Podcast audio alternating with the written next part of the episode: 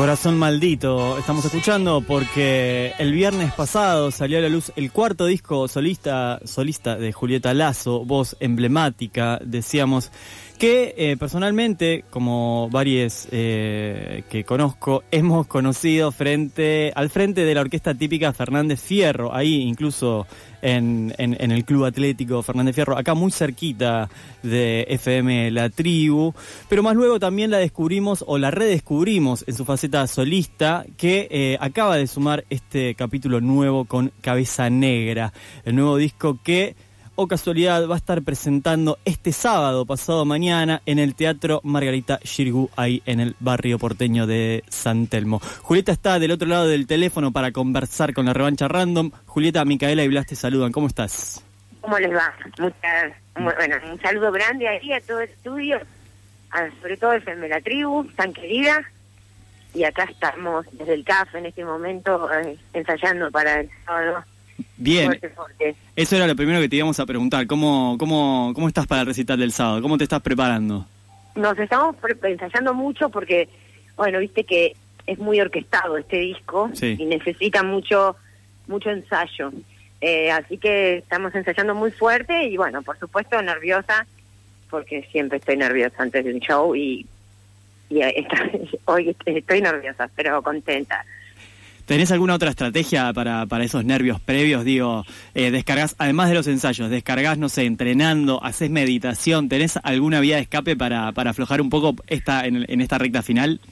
Eh, entreno más que nada. Ajá. Meditar la verdad es algo que no que no me sale. Pero entreno y me mantengo ocupada básicamente y estoy muy atenta. Sí, a mí me me guardo bastante, trato de poder descansar. Pero bueno, nada, la verdad es que cada vez que uno va a salir a tocar, los nervios están, son parte del trabajo y hay que saber llevarlos porque sí, obviamente que, eh, que es bravo. Para este disco, para Cabeza Negra, te reencontraste con Yuri Venturín, ¿sí? compañero de ruta Sí. en la Fernández Fierro, él es el director de la orquesta.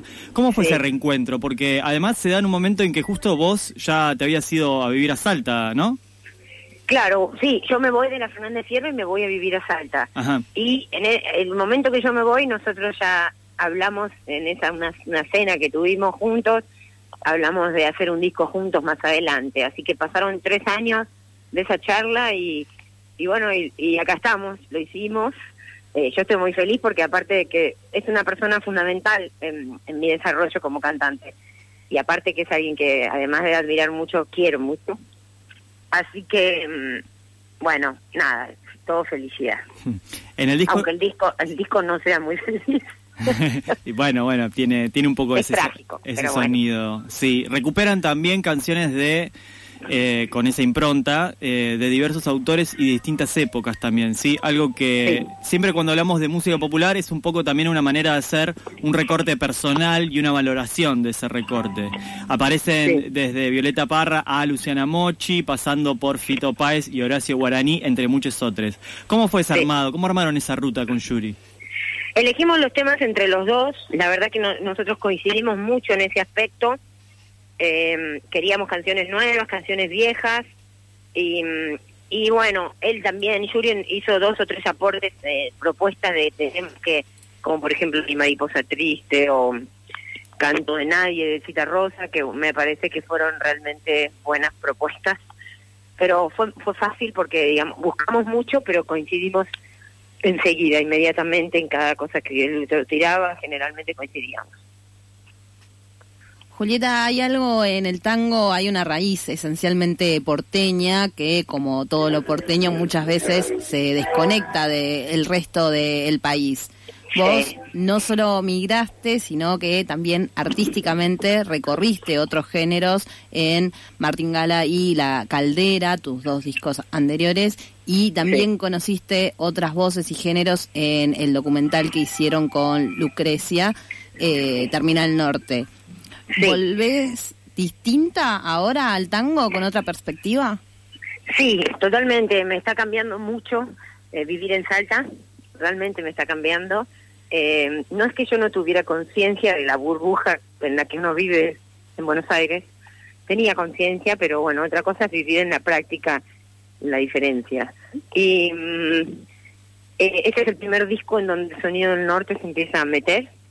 Creo que es un disco que tiene que tiene un sonido que vos lo reconoces de nuestro territorio, que- pero que se está combinado de una forma que mm, por momentos me hace pensar que encontramos un sonido y, mm, y que se unen, bueno, la caja, el bandoneón, eh, cosas que uno no, no hubiese imaginado. ¿Y con qué Eh, más? No, Perdón, perdón, decime. No, no, ¿con qué más te habías reencontrado en Salta? Más allá del... La verdad es que eh, eh, estoy muy feliz de haberme ido. Me parece que hay que, bueno, la pandemia hizo lo suyo para que tome la decisión, pero me parece que está bueno que no pasen todas las cosas en una región tan pequeña, ¿no? Como ahora me pasa cuando veo las noticias y digo, che, pero ¿cómo puede todo girar en torno de una región tan pequeña? Somos un país tan grande. Mm. Entonces ya como que me cansan también las propuestas de Buenos Aires, me cansa, bueno, ese porteñocentrismo espantoso. Sí.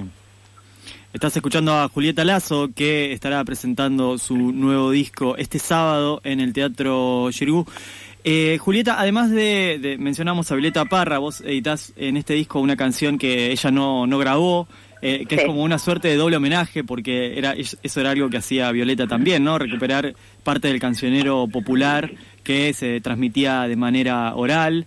Eh, también grabás una canción de Luciana Mochi, que es una cantauto- cantautora joven, y hablábamos de el, recorrido que habían que habían tenido en Terminal Norte, digamos, un, recorrido, un, proyecto en el que participaste, eh, y que tiene, tuvo que ver también con eh, la investigación y, la visibilización. ¿Encontrás una beta ahí más allá de eh, la, la- ejecución de la música y la grabación? ¿Encontrás una beta en la investigación y en la recuperación de la obra de distintos artistas? No lo diría así porque sería como, a ver, o sea, yo soy cantora, soy cantora, si bien en este te- en este disco me animé a escribir un pregón apenas por primera vez, yo no soy compositora ni pretendo serlo y entonces estoy todo el tiempo buscando canciones, pero porque las necesito. No, no es que es una cosa de investigación, es que yo necesito buenas canciones y entonces estoy todo el tiempo escuchando nuevos compositores como Mochi en Montevideo, eh, como, bueno, Guyot aquí, o mismo Yuri Venturín, Pablo Pandolfo, Eh, entonces yo estoy todo el tiempo buscando canciones y también en el pasado, porque básicamente no soy compositora. Entonces, nada, bueno, podría parecer una larga investigación, pero es básicamente mi trabajo. Yo me, me nutro de eso y necesito, necesito buenas canciones.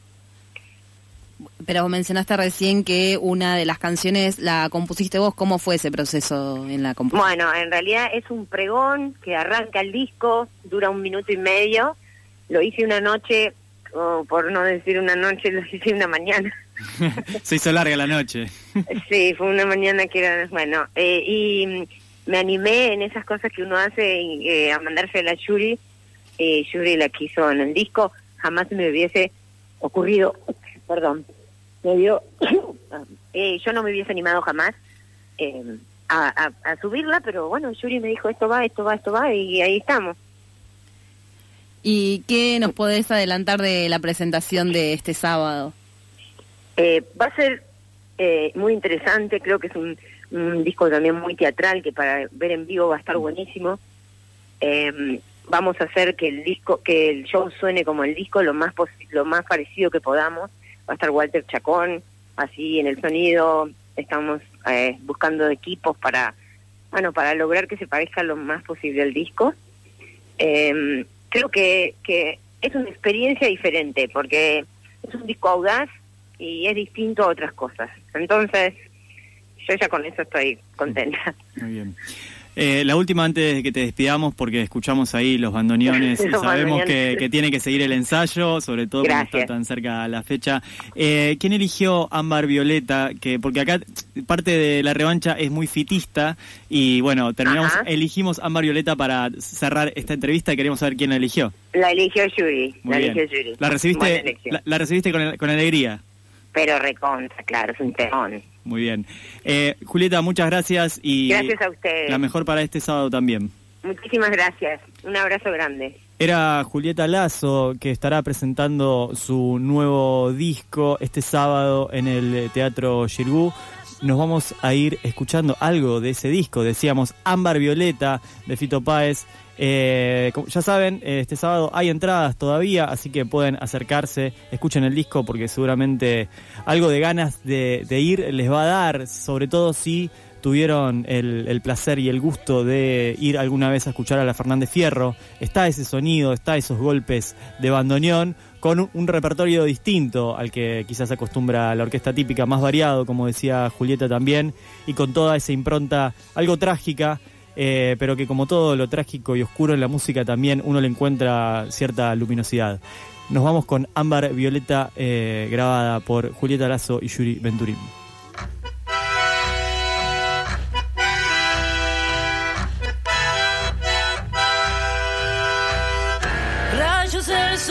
La hora del sol, ella estaba en cualquier, en cualquier estación, esperando una fatalidad o un llamado del cielo.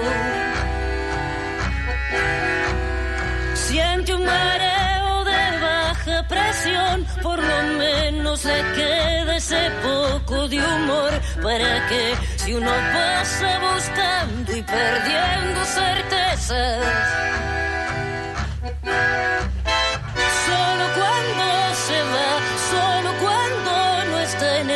amor, le hace bien meterse en su laberinto carrusel. Le hace bien, nada está aquí ni mejor ni peor, solamente sus ojos cambian de color, a una hora del día se tiñen de un ámbar violeta.